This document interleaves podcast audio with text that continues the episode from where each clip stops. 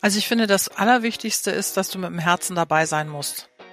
Ja, ich bin immer so ein bisschen zwischen Mut und Größenwahn. Dafür haben wir ein Crowdfunding gemacht, was auch ziemlich erfolgreich gelaufen ist. Das war wirklich voll naiv. Wir wussten überhaupt nicht, wovon wir uns ernähren würden mit Bio, haben das aber dann einfach gemacht. Also ich glaube einmal der Glaube, dass es machbar ist. Also, dass du dich wirklich traust und sagst, ich will das. Wollt ihr, dass wir weitermachen oder sollen wir das Ganze einstampfen?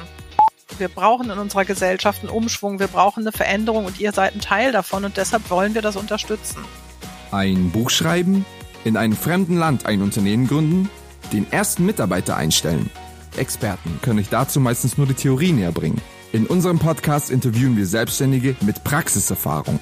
Sie erzählen von ihren Herausforderungen mit allen Höhen und Tiefen.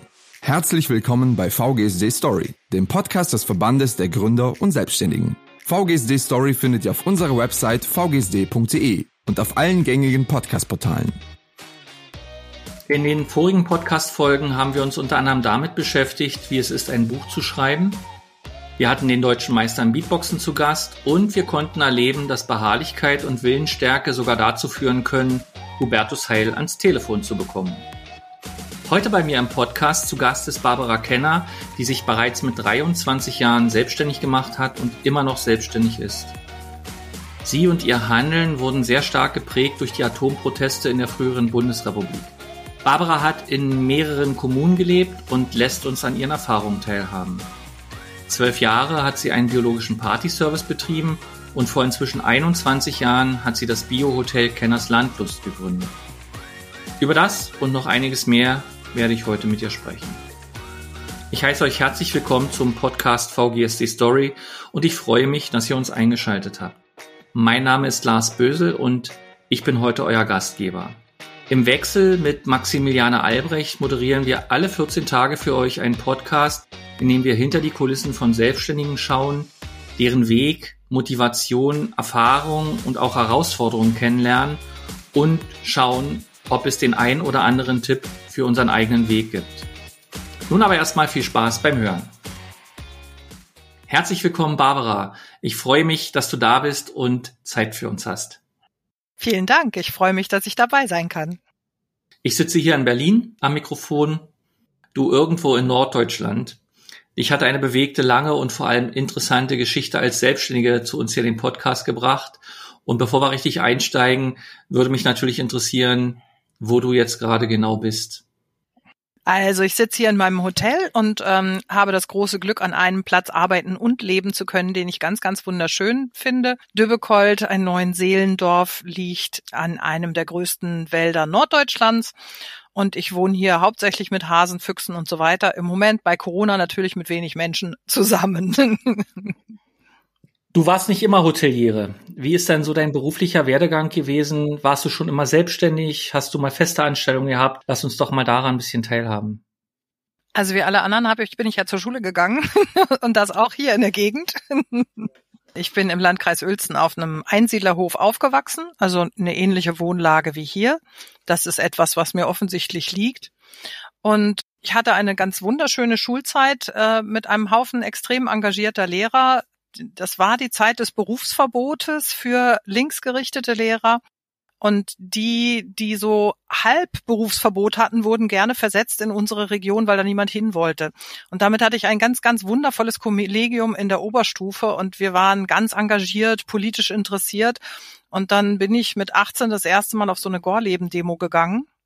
Und die war grauenerregend. Das war eine der gewalttätigsten Demos, die es hier in der Gegend jemals gegeben hat, die auch der Polizei unheimlich viel Sorgen gemacht hat. Also da ist einer Frau das Auge ausgeschossen worden mit einem Wasserwerfer, es sind Menschen zusammengeschlagen worden, direkt neben mir. Also es war wirklich furchtbar und ich habe zu dem Zeitpunkt in Uelzen gewohnt es sind dann ähm, Hundertschaften von der Polizei durch die Stadt marschiert, wie im Kriegszustand. Mit Hubschraubern wurden unsere Gärten beleuchtet. Und bei mir hat das einen großen Bruch in meinem Leben gegeben. Also während ich vorher da mit meinen Lehrern dachte, okay, wir sind jetzt hier ein demokratisches Deutschland auf dem Weg nach vorne und Entwicklung und wir haben einen Rechtsstaat und so weiter.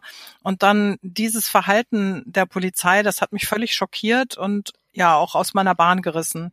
Ich bin dann nach dem Abitur ins Saarland gegangen und wollte Dolmetscherin werden, habe Englisch und Spanisch studiert und habe aber gemerkt, dass ich da so gar nicht mehr reinpasse. Ich mit meinem ganzen politischen Interesse, es ist auch ein extrem konservativer Studiengang gewesen. Also es, man nannte es auch das Heiratsinstitut für die Juristen und Mediziner. Das war alles nicht so ganz meine Bandbreite und irgendwann habe ich das abgebrochen. Lass mich mal noch eine Frage zum, zum Verständnis kurz klären. Vielleicht weiß nicht jeder von unseren Zuhörerinnen und Zuhörer, äh, was Gorleben-Protest ist, weil das ist ja schon ein paar Jahre her. Erklär uns das mal ganz kurz und dann können wir ja auf dein Studium und was danach war äh, wieder zurückkommen. Sehr gerne. ja, Gorleben ist äh, als Atommüllendlager geplant gewesen. Das haben sie auch entschieden, als ich noch viel zu klein war, um zu protestieren. Aber ähm, die Proteste haben sich aus den 70er Jahren bis Wann haben Sie entschieden? Ich glaube, irgendwie 2006 oder 2007 wurden die Transporte gestoppt. Und äh, jetzt ist ja die Entscheidung gefallen, dass Gorleben auf jeden Fall kein Endlager mehr wird. Ja, es gibt ja eine neue Suche. Genau, und über die Zeit hat das unseren Landkreis sehr geprägt, weil der Müll, der wird äh, derzeit oberirdisch in Lagerhallen gelagert und muss dann nochmal verarbeitet werden, um wieder in ein Endlager überhaupt eingelagert zu werden. Also der kam hierher es hat hier immer wieder der Bär getobt. Also das ähm, in, in den Transportzeiten waren hier 25.000 Polizisten im Landkreis. Wir haben im ganzen Landkreis nur 48.000 Einwohner. Also es hat schon hier zu einer ganz starken Gesellschaftsveränderung geführt, weil auch die Leute, die konservativer waren, wir, wir sind ja im Prinzip kriminalisiert worden, bis dann die Polizei gesagt hat, nee, das hat keinen Sinn. Also weil diese 25.000 Polizisten haben ja nichts zu tun gehabt, also haben sie jedes Verkehrsdelikt aufgenommen. Also wir hatten hier eine Kriminalitätsrate, die war enorm. Wenn du dir vorstellst, jedes Mal, wenn du bei einer roten Ampel über, über die Straße gehst, steht jemand hinter dir. Ja, so in der Art war das. Danke für den Ausflug in die jüngere deutsche Geschichte. Ja, ich glaube, das ist wichtig, um die Zusammenhänge auch dann verstehen zu können. Gut, dann lass uns zurückkommen. Studium. Du hast studiert, ähm, dann bist du fertig gewesen. Ja, ich bin nicht fertig gewesen, sondern ich habe abgebrochen. Also ich habe einfach das nicht ausgehalten und ich wollte dann entsprechend meiner politischen Ambitionen nach Südamerika, um dort die Revolution zu suchen und bin für ein halbes Jahr nach Peru gegangen und habe da aber festgestellt, nee, dass äh, die brauchen eine Revolution, die brauchen eine Veränderung, denen ging's super schlecht, aber was die brauchen ist Brot. Mein Thema war nicht Brot, ich habe hier nicht gehungert. Mein Thema war, was für eine Art von Gesellschaft will ich haben? Und darauf bin, bin ich dann im Jahr darauf in die USA und da in eine größere Kommune. Wie kommt man auf die Idee, in eine Kommune zu gehen? also ich lese ja ganz viel, ne? Und ähm, ich hatte ein Buch gefunden über Kommunen in den USA, also gemeinsam leben und gemeinsam arbeiten und wie wir die Gesellschaft verändern können durch gemeinsam leben und gemeinsam arbeiten. Das hat mich unheimlich inspiriert und ich habe dann ich war auch gerade so an so einem Wendepunkt mit Beziehungen zu Ende und so weiter. Und dann habe ich innerhalb von 14 Tagen, ich habe denen einfach Briefe geschrieben. Ich glaube, sechs Kommunen habe ich angeschrieben und habe dann drei Antworten gekriegt, dass ich kommen könnte. Und dann habe ich innerhalb von sechs Wochen das Geld zusammen gehabt, den Flug gebucht und bin dann da drüben aufgeschlagen.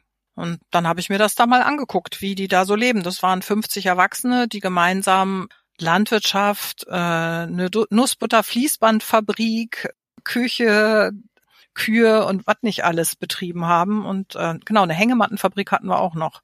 Das heißt, dein Lebensunterhalt und Ernährung hast du dir sozusagen durch die Arbeit dann dort verdient. Ja. Ah. Ja, genau. Gut, dann bist du wieder nach Deutschland zurück. Genau, meine Mutter hat mich dort besucht und ähm, die hat, die, die ist da extrem liebevoll aufgenommen worden, weil die meisten Kommunaden extreme Schwierigkeiten mit ihren Eltern hatten, die einen derartigen äh, Lebenslauf ihrer Kinder nicht besonders gut fanden. Und dass meine Mutter aus Deutschland zu Besuch kam, das fanden sie total toll. Und am Ende des Aufenthaltes sagte meine Mutter, okay, wenn du möchtest, dann kannst du unseren elterlichen Hof umwandeln in eine kleine Kommune. Und das habe ich dann zusammen mit meinem Bruder und einigen anderen Leuten gemacht. Mutig. ja, ich bin immer so ein bisschen zwischen Mut und Größenwahn. ja.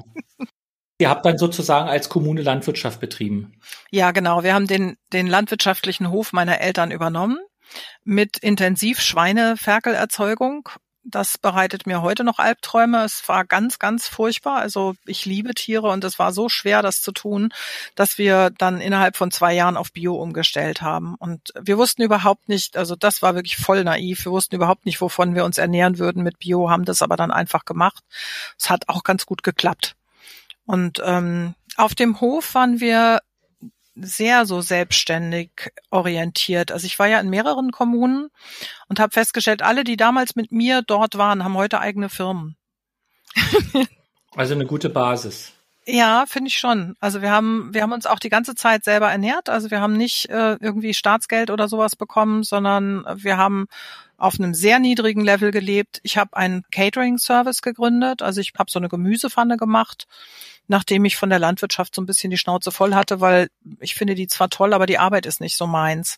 Während Küche ist was, was mir wirklich sehr liegt. Ich koche total gerne. Ich gehe unglaublich gerne mit unterschiedlichen Gemüses, Gewürzen und so weiter um. Und als mir das aufgefallen ist, habe ich gedacht, okay, dann machst du jetzt einfach mal einen anderen Arbeitsbereich und habe dann diese Pfanne angeschafft, habe das in bei Hochzeiten, bei Stadtfesten und so weiter gemacht. Warum glaubst du, ist das, was du gemacht hast und äh, wenn du sagst, alle deine, die du kennst jetzt, die mit in der Kommune waren, haben eigene Firmen, was glaubst du, ist da die Grundlage, dass man also auch erfolgreich dann später Firmen betreiben kann? Also ich glaube einmal der Glaube, dass es machbar ist. Also dass du dich wirklich traust und sagst, ich will das.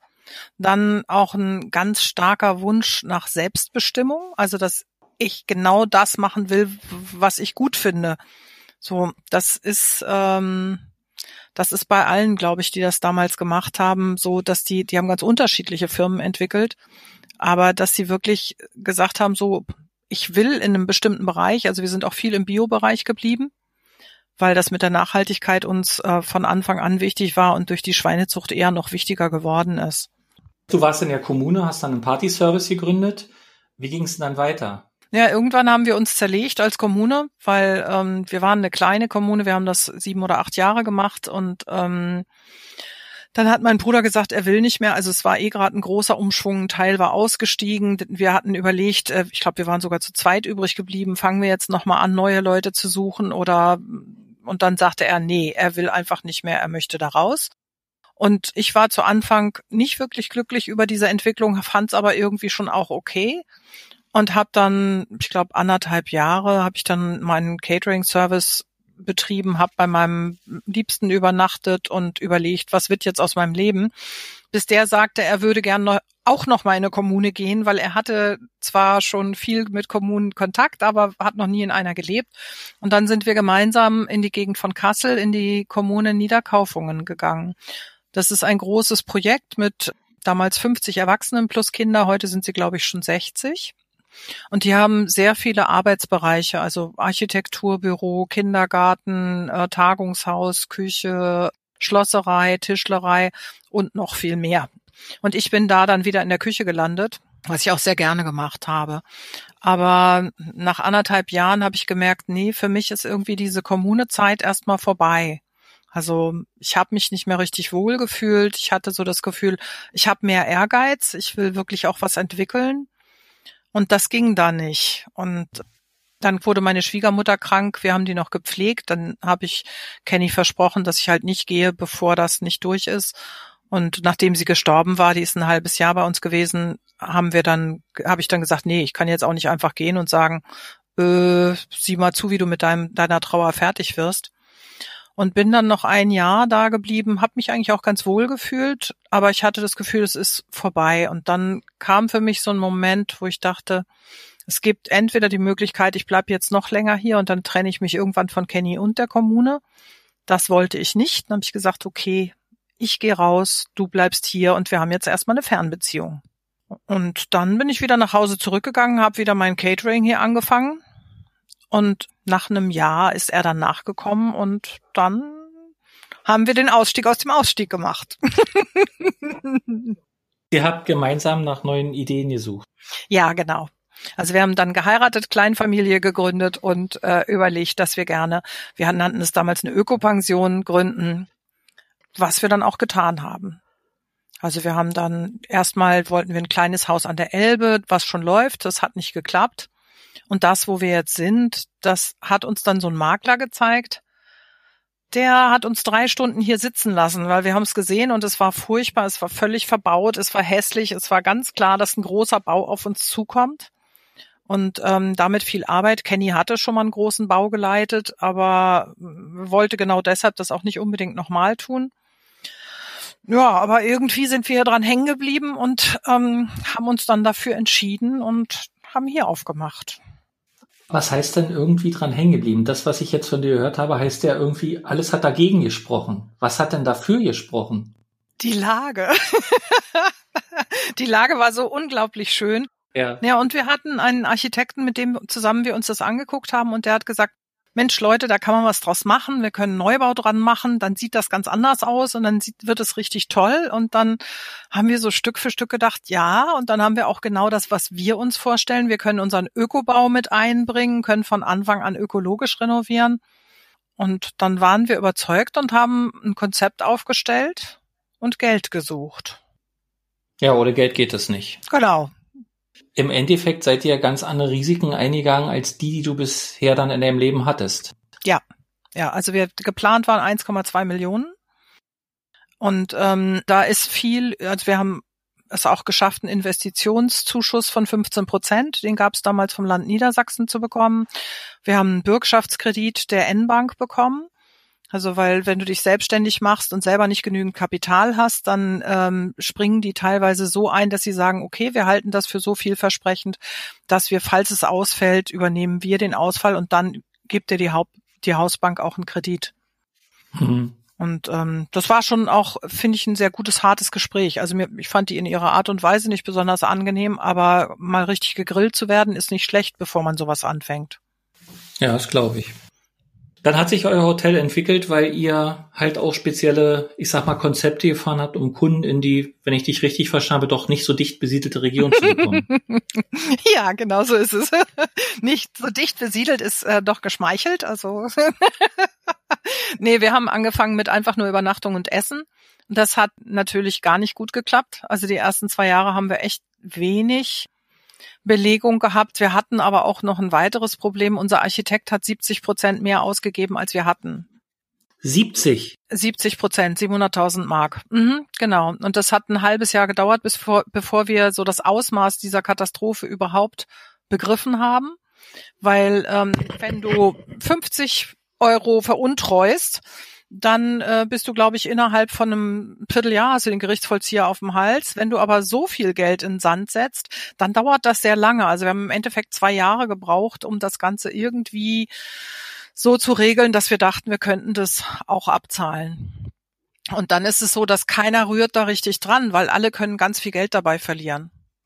Ja. Ne? Also als sich das abzeichnete, so, äh, da sagte die Bank, ich glaube, da fehlte bei uns nicht mehr viel zum Ende. Und dann hat die Bank gesagt, hm, wir gucken noch mal, vielleicht machen wir noch mal einen Nachkredit. Und ähm, wir haben gleichzeitig mit den Handwerkern verhandelt, ob die teilweise auch was nachlassen, was sie auch nicht alle, aber teilweise getan haben. Es war eine ganz furchtbare Situation. Aber also damit waren wir, war natürlich auch Energie gebunden, die ansonsten mehr in den Aufbau des Betriebs gegangen wäre. Aber äh, das war nicht das Einzige. Also wenn man einfach nur Essen und Übernachtung anbietet, dann muss man sich schon im Klaren darüber sein, dass man entweder am Flughafen wohnt oder äh, man muss sich was überlegen, wie die Leute herkommen. Im Endeffekt stand das Scheitern vor der Tür. Ja. Und so wie wir es im Großen erleben, war es dann auch bei euch. Alle waren so tief eigentlich mit bei euch, ich sag's mal meinen Worten, beteiligt, dass es eigentlich kein Zurück gab. Ja. Oder stand das Scheitern eigentlich dann vor der Tür? Ja, genau so war das. Mhm. Ah, okay. Genau. Ja, dann habt ihr Konzepte entwickelt. Was macht ihr jetzt? Also ja. vor Corona. Wir sprechen immer von der Zeit vor Corona. Ja, Zu ja. Corona kommen wir noch. Ja, ja. gerne. Ähm, also wir haben äh, einen Familienreiseveranstalter kennengelernt und der hat uns wirklich viel geholfen. Warmos Eltern-Kind-Reisen aus Hannover. Ich finde, die machen das ganz, ganz toll. Also die machen ähm, Reisen für Eltern, die nicht nur einfach einen Aufenthalt haben wollen, sondern ein bisschen in Kontakt und kommunikativ und so weiter. Und die haben uns dann gesagt, so, was sollen denn die Leute hier machen, wenn die hier sind? da ist uns dann aufgefallen, da müssen wir wohl ein bisschen mehr in die Hufe kommen. Wir haben dann äh, Wanderungen für die Eltern entwickelt. Mein Mann Kenny macht die äh, geführten Wanderungen und die Kinder ähm, bekommen eine Waldzeit, also das heißt naturerlebnispädagogische Betreuung und gehen gemeinsam 20 Stunden in den Wald, während die Eltern ihre Ruhe haben. Und ich mache Lesungen. Also ich äh, mache normale Lesungen in der Woche aus äh, Büchern, die ich zusammenschneide, inzwischen auch aus selbstgeschriebenen Geschichten und ähm, belesene Menüs, wo es immer Eingang Essen gibt und Eingang Literatur und wieder Eingang Essen und ein Literatur, so dass wir so ein bisschen die Leute ins Haus einbinden, dass sie ne, dass sie nicht einfach nur da sitzen und sagen, hm, was machen wir denn heute? Das führt auch dazu, dass unsere Gäste sehr stationär sind.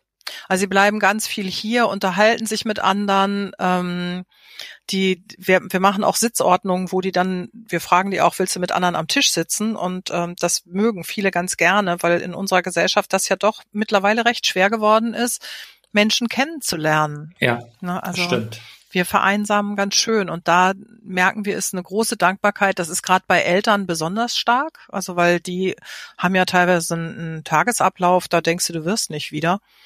Also mit zur Schule bringen, abholen, hinterher Musikschule und so weiter. Und die Eltern sehen sich dann gerade mal bei der Übergabe der Kinder und Privatleben findet bei dem Latte Macchiato zwischendurch statt. Ja. Ne? Und das ist ein Teil unserer Ausrichtung, das ist die frühe gewesen. Mit Familien ist auf die Dauer aber schwierig, weil da bist du auf die Ferien angewiesen.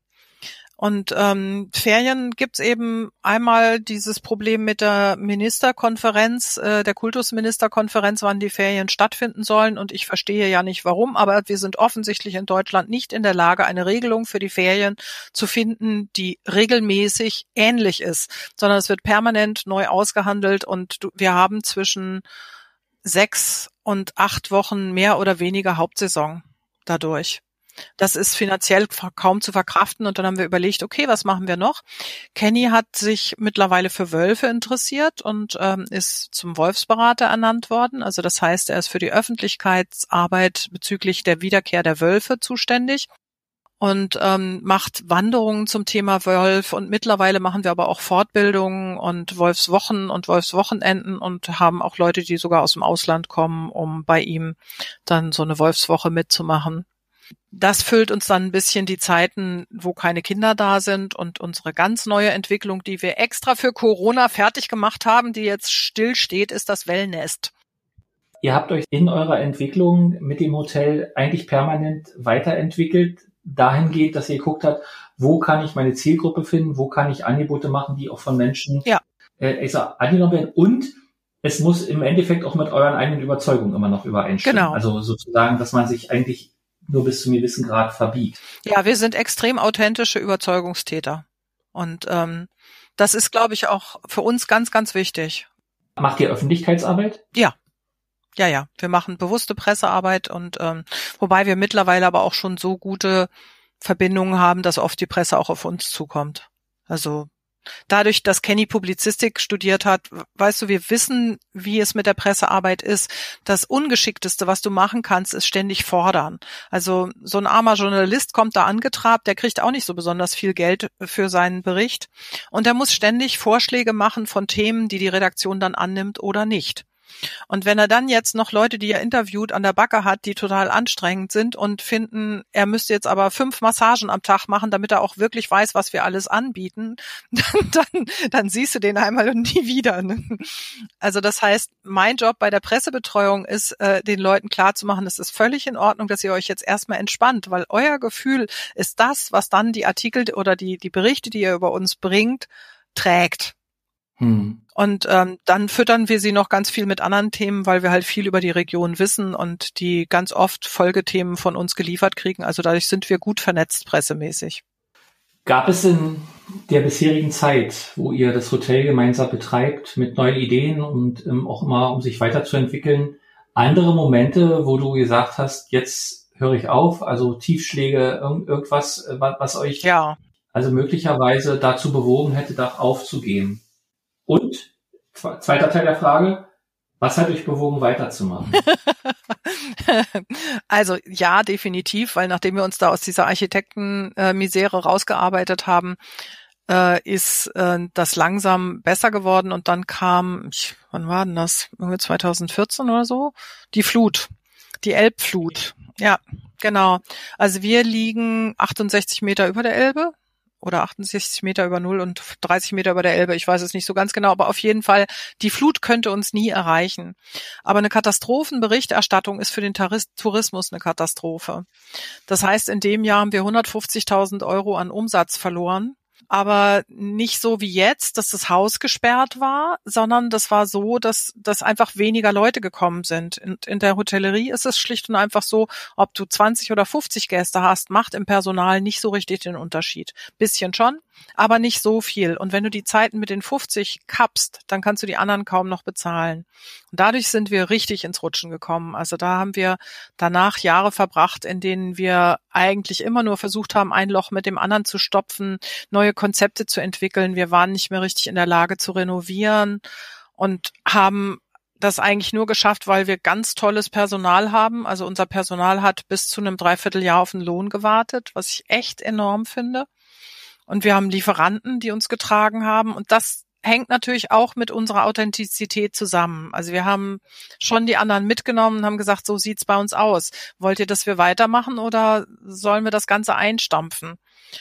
Aber da habe ich schon Momente gehabt, wo ich gedacht habe, nee, also ich will das nicht mehr. Und auch dieses, weißt du, dann kriegst du Anrufe von Leuten, die ihr Geld wollen, auch berechtigterweise ihr Geld wollen und die dir dann hochmoralische Vorträge halten, so von wegen, du solltest doch, wenn du bestellst, in der Lage sein zu wissen, dass du diese Rechnung bezahlst, sonst bestellst du nicht. So läuft das aber nicht. Wenn du in so, ein, so eine Rutschensituation schon mal reingekommen bist, dann hast du ja nur die Möglichkeit zu sagen, okay, ich hoffe, dass jetzt ganz viele Leute kommen, damit ich diese Rechnung auch bezahlen kann. Oder Schluss zu machen. Warum habt ihr nicht Schluss gemacht? Weil es so toll ist hier. Weil wir so tolle Gäste haben. das hat das Materielle sozusagen überwogen. Ja. Also der, der unbedingte Wille, eigentlich diese Idee weiter umzusetzen. Ja, es ist einfach wirklich, wir haben ein sehr schönes Leben hier und wir haben, wir haben unglaublich wunderbare Gäste. Also es ist wirklich, das ist schon was ganz Besonderes, finde ich, in dieser Nachhaltigkeitsszene. Das, ähm, das ist einfach toll. Wir haben uns teilweise bei denen ausgeheult. Wir mussten natürlich ein bisschen aufpassen. Du kannst nicht immer bei deinen Gästen rumlaufen und sagen, so, ne? die sind ja nun auch nicht dein Seelenmülleimer, die wollen Urlaub machen. Aber trotzdem gab es halt welche dabei, die uns wirklich unterstützt haben. Das hört sich wirklich gut an. Man kann nur hoffen, dass das auch alles wieder anläuft, ähm, um sozusagen den langsam den, Bo den Bogen zu kriegen, was ist eigentlich seit letztem Jahr passiert. Ihr habt euch von der Flut erholt, euer Geschäft lief wieder sehr gut. Und ja, dann kam sozusagen die nächste Herausforderung, nämlich dass eigentlich im letzten Jahr, März, April, alles dicht gemacht worden ist. Wie ist es in euch ergangen? Wie habt ihr das wahrgenommen? Ja, also eigentlich war es eher noch ein bisschen schwieriger, weil wir haben uns von der Flut tatsächlich erst so erholt, dass wir 2018 und 19 bauen konnten und äh, renovieren konnten. Und 2020 wäre jetzt das Spitzenjahr gewesen. Wir hatten Vorbuchungen wie noch nie. ah, ja, das stimmt. Und ähm, ich habe das zuerst gar nicht ernst genommen. Ich habe das zuerst gar nicht geglaubt. Also ich weiß, äh, wir sind, ähm, wir haben uns 2016 entschieden, wieder eine Lebensgemeinschaft zu werden und haben 2017 auch zwei ganz wunderbare Menschen dazu bekommen, äh, die uns geholfen haben, das Ganze nochmal finanziell auf andere Beine zu stellen. Also wir haben umfinanziert, wir haben Privatfinanziers gefunden, die mittlerweile ihr Geld hier drin haben. Wir sind im Moment, wir haben, glaube ich, keinen einzigen Bankkredit drin. Was ich ganz, ganz schön finde, also wir sind finanziert über Menschen, die unser Projekt toll finden und wir haben eine, eine Finanzierung, die anders ist. Also wir haben nicht diese typische Hypothekenfinanzierung, du zahlst so und so viel im Monat ab, sondern wir haben einen Kredit und der ist endfällig. Wir zahlen in der Zwischenzeit die Zinsen und wir können sagen, okay, wir lösen diesen Kredit dieses Jahr ab oder den Kredit dieses Jahr ab. Und jetzt mit Corona hat uns das die Möglichkeit gegeben zu sagen, wir lösen gar keinen Kredit ab. Also wir brauchten keine Tilgungsaussetzung und so ein Kram, der halt immer so schwierig ist. Ne? Aber trotzdem hat es euch erwischt erstmal. Es hat uns fürchterlich erwischt, ja, auf jeden Fall, weil ähm, wir sind dann ja direkt zur Hauptsaison geschlossen worden. Also Mai und Juni war komplett zu und ähm, das ist ähm, ein Umsatz von 150.000 mal wieder gewesen. Wir haben 15.000 Euro bekommen, diese Soforthilfe, und wir haben auch nochmal, ich glaube, 12.000 Euro Cook bekommen. Was ist Cook? Kurzarbeitergeld. Ja. Das, ähm, wir haben aber auch da wieder total tolle Gäste, weil im März hat mich einer angerufen oder hat er gemailt, weiß ich nicht mehr, und hat gesagt, Leute, das wird furchtbar. Ich habe 50.000 li liegen und wenn ihr wollt, würde ich euch das leihen. Und ich bin auch, also wenn ich dir das erzähle, merke ich, wie mir die Tränen so ein bisschen in die Augen steigen, weil ich so gerührt bin, weil Leute sowas machen. Weil ich das so wundervoll finde und, und einfach merke, und das ist eben auch das, was mich hier hält. Ne? Menschen, die so an uns glauben, dass sie sowas tun und die sagen, wir brauchen in unserer Gesellschaft einen Umschwung, wir brauchen eine Veränderung und ihr seid ein Teil davon und deshalb wollen wir das unterstützen. Darf ich da kurz einhaken? Der gibt euch jetzt 50.000 Euro. Was ist seine Sicherheit? Das, also ist das der Glauben an euch? Keine. Ja. Wahnsinn. Ja.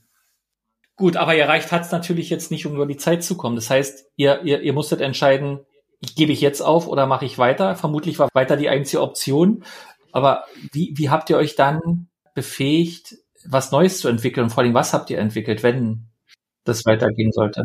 Also wir haben das große Glück gehabt, dass wir, also wir haben dann Corona-Konzepte gemacht, weil äh, der Sommer, wir durften ja einen Sommer aufhaben dann. Also Juli bis Oktober haben wir aufgehabt und Gott sei Dank hat Niedersachsen noch diese Klage gehabt, dass wir Mitte Oktober nicht schon geschlossen wurden, weil das hat für uns einen Unterschied von, äh, ich glaube, was war das, 40.000 gemacht? Also wenn wir da geschlossen worden wären. Und es war, es war eine wirklich furchtbare Arbeit, weil ständig Neubuchungen und Stornos, Neubuchungen und Stornos und immer diese Telefonate auch mit den Leuten, weißt du, die, ich kann es ja verstehen, dass es für sie schwierig ist, wenn denen der Urlaub da jetzt äh, verloren geht und die haben dann auch alle Angst, die machen hier Anzahlungen, ne, 200 bis 400 Euro. Und gleichzeitig bei mir so das Gefühl, ja, deine 400 Euro sind dir wichtig, ich sehe das, ich verstehe das, aber bei mir laufen gerade in fünfstelliger Summe Zahlen über den, den, den Tisch, die weggehen, ne? beziehungsweise mittlerweile sechsstellig. Ne? Und ähm, also deshalb war es manchmal einfach auch emotional schwierig, das irgendwie hinzukriegen und irgendwie freundlich zu bleiben, weil natürlich kann ich das verstehen. Deren Jobs stehen auch auf dem Spiel, ihr Urlaub steht auf dem Spiel, die sind eingesperrt mit ihren Kindern in der Stadt. Aber dann, ne, dann war es immer wieder so, oh, Corona kommt näher, okay, wir wollen stornieren. Dann haben wir irgendwann entschieden, okay, wir kost stornieren kostenlos. Aber wir haben da natürlich unheimlich viel Arbeit nochmal reingesteckt in diese kostenlosen Stornos und dann die anderen, die genauso aggressiv waren. Ich brauche unbedingt noch Urlaub. Jetzt. Ich will unbedingt. Ich nehme die letzte Besenkammer. So, ne? Und äh, also es war schon wirklich eine furchtbare Zeit. Und dann kam zum November natürlich wieder dieses, jetzt ist wieder alles zu. Habt ihr dann in der Zeit auch Ideen entwickelt, um zusätzliche Erträge zu erwirtschaften? Ja, also äh, Luise, meine Tochter und ich äh, haben ein Kochbuch geschrieben Dafür haben wir ein Crowdfunding gemacht, was auch ziemlich erfolgreich gelaufen ist. Also sämtliche Kosten für das Kochbuch waren gedeckt und ähm, ein kleiner Betrag für unsere Arbeit war auch schon drüber. Und mittlerweile verkaufen wir das Kochbuch. Verkaufen ist auch relativ gut. Allerdings muss man sagen, du kannst mit einem Kochbuch schon deinen eigenen Lebensunterhalt verdienen, aber du kannst kein Hotel damit aufhalten. Ne, weil das ist einfach, wir sind ja eine extrem kapitalintensive Maschinerie. Ne, wir, wir wälzen unheimlich viel Geld um mit dem Ergebnis, dass nicht so viel hängen bleibt. Und wenn das dann gestoppt wird, dann wälzen wir ja trotzdem noch weiter. Ne, also die ganzen Versicherungen, die ganzen Steuern, das läuft ja alles weiter. Also wir haben 15.000 Euro Grundkosten im Monat, ohne dass hier einer einen Fuß reinsetzt. Ja, und diese 15.000, da müssen wir uns immer überlegen, wie kommt das zustande. Aber wie gesagt, die Saison ist sehr gut gelaufen. Also unsere Corona-Konzepte wurden als ehrlich und vernünftig angenommen und die Leute waren, haben sich sicher gefühlt im Urlaub und dadurch haben wir ein bisschen Polster für den Winter gehabt, so dass wir dann auch die Zeit, also weil jetzt die Novemberhilfe, da könnte ich auch darf ich es ehrlich sagen, da könnte ich echt kotzen. Also weil das, wie war das, schnell und unbürokratisch. Wir haben am 18. Dezember die Nachricht gekriegt, dass wir jetzt einen Abschlag kriegen für die Novemberhilfe. Der ist vor fünf Tagen gekommen, der Abschlag von 10.000. Und da hatten sie den ganzen Antrag immer noch nicht bearbeitet. Den haben sie aber jetzt, glaube ich, vor zwei Tagen bearbeitet. Also jetzt haben wir die Zusage, dass wir den Rest auch kriegen. Wann wir den kriegen, wissen wir wieder nicht. Dafür haben sie für die Dezemberhilfe schon wieder die Bedingungen hin und her geändert, sodass unser Steuerberater die noch nicht beantragen konnte. Also das ist, äh, die Zuschüsse reichen lange Meter nicht, überhaupt ganz und gar nicht. Wobei ich sagen muss, ich weiß auch gar nicht, ob ich so ein Fan von dieser Zuschussgeschichte bin oder nicht mir was anderes wünsche, nämlich, dass wir eine Planungssicherheit bekommen. Ja.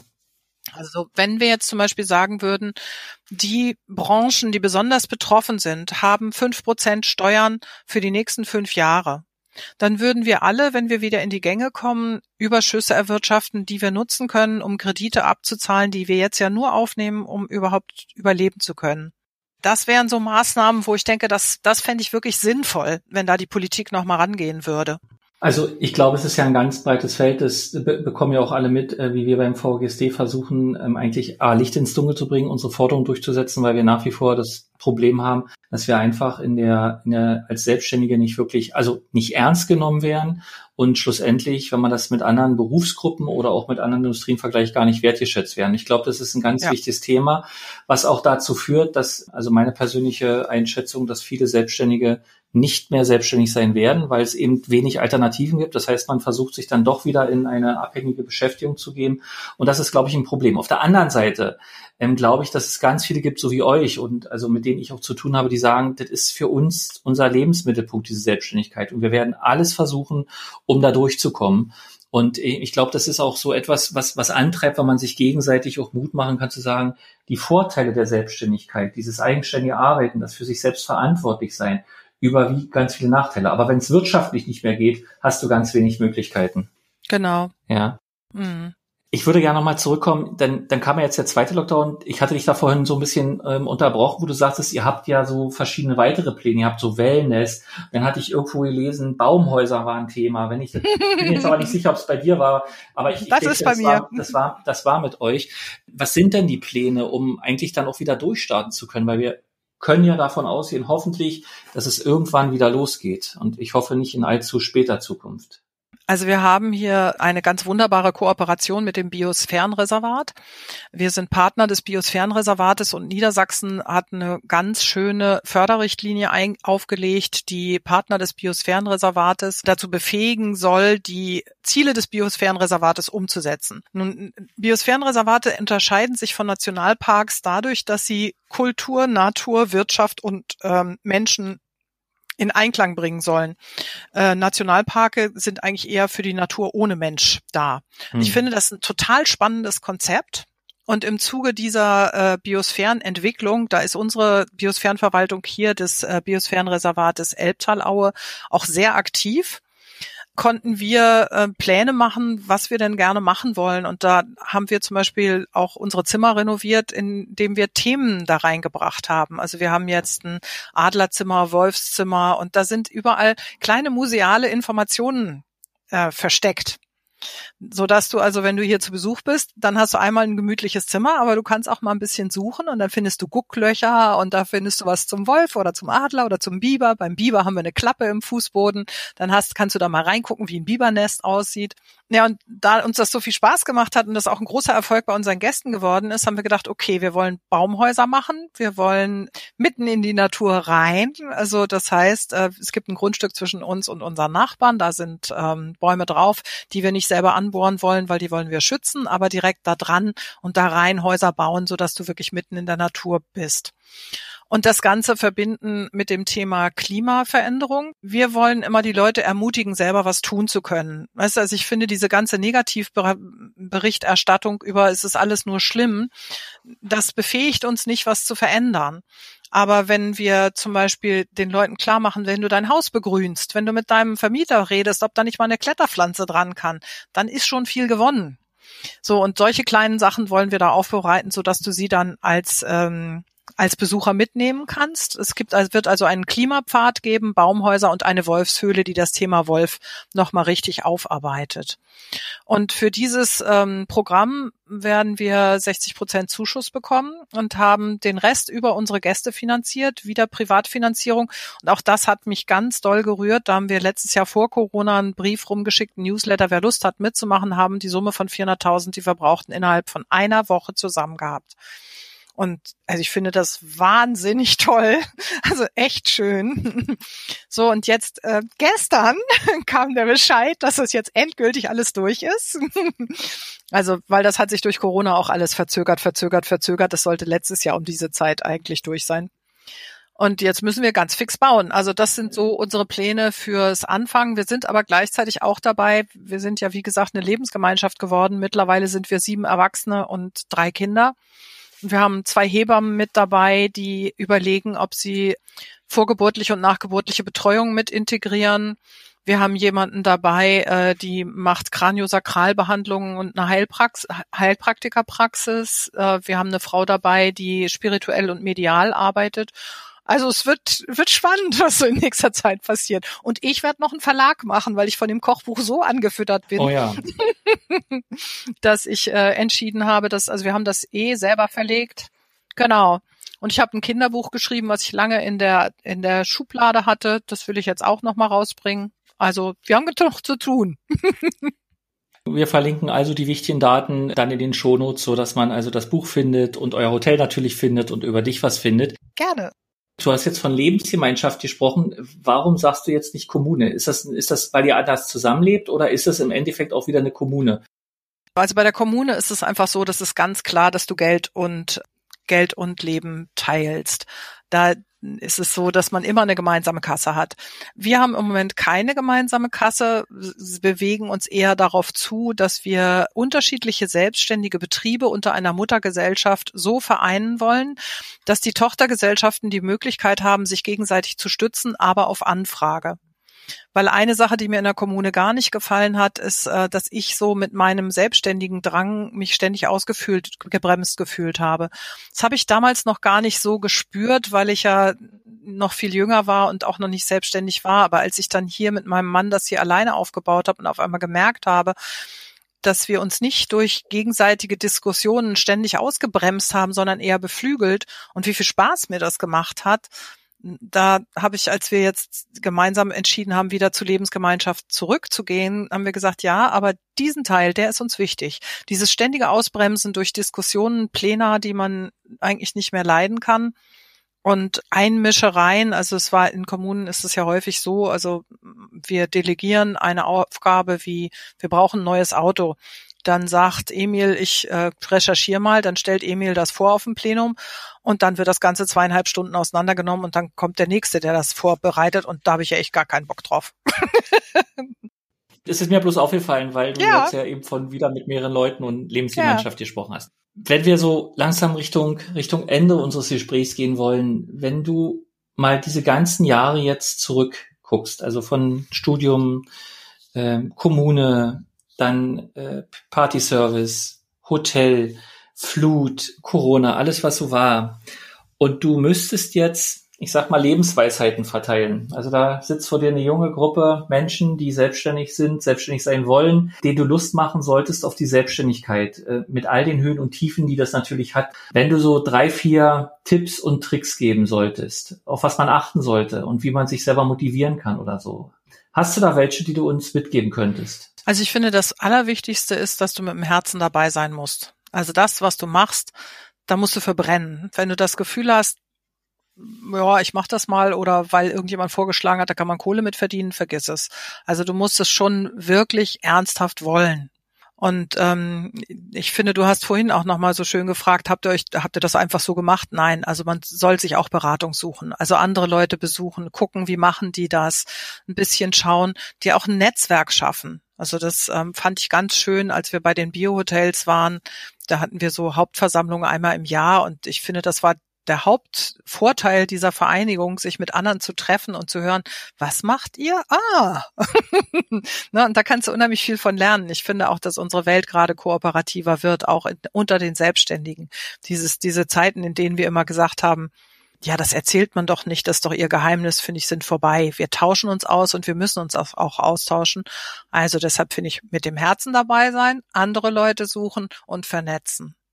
Also ein Punkt, der, der mich sehr beeindruckt hat, den ich jetzt also praktisch mit dazu schmeißen würde, wäre Mut zu haben ähm, und auch so, sozusagen sich selbst überwinden, weil ich weiß nicht, wenn ich dich so gehört habe, ob ich jetzt so per se den Mut hätte, andere Leute um Unterstützung zu bitten. So, Ja. weißt du, das ist ja auch eine, also dieses Selbstbewusstsein zu haben, auch dazu zu stehen, dass man Hilfe braucht. Ja. Ne? Das finde ich sehr äh, beeindruckend. Ja, Dankeschön, Barbara. Das war mir ein Vergnügen. Äh, für diese für diese vielen ähm, inneren Ansichten und uns teilhaben zu lassen an deinem Lebensweg und auch zu sagen, wie es weitergeht. Und ich freue mich natürlich auf eure weitere Entwicklung. Wir stellen das alles in die Show Notes. Da ist alles zu finden. Ich bedanke mich ganz herzlich für die Zeit, äh, Barbara, und ich bedanke mich natürlich bei euch, die uns jetzt zugehört haben. kann nur sagen, in 14 Tagen gibt es den nächsten Podcast. Ihr findet alle Infos bei uns unter vgsd.de slash podcasts. Ihr findet unseren Podcast auch in allen Portalen, die es so gibt, von Spotify und Visa und ach, was, was noch alles so da ist. Und es wäre schön, wenn ihr unseren Podcast natürlich entsprechend auch bewertet, wenn er ihn teilt, wenn er anderen davon erzählt und uns natürlich gerne auch eure Kommentare mitgeben könnt an podcast.vgsd.de. Was läuft gut, was läuft nicht gut, was würdet ihr euch wünschen und wenn ihr vielleicht selber sogar ähm, spannende Geschichten habt, die es lohnen zu teilen, auch dann schreibt uns dort gerne an. Ganz herzlichen Dank, Barbara, ganz herzlichen Dank an euch. Ich wünsche euch weiterhin alles Gute, kommt gut durch die Zeit, bleibt gesund und bis zum nächsten Mal. Macht's gut. Vielen Dank. Tschüss. VGSD Story findet ihr auf unserer Website vgsd.de und auf allen gängigen Podcast-Portalen.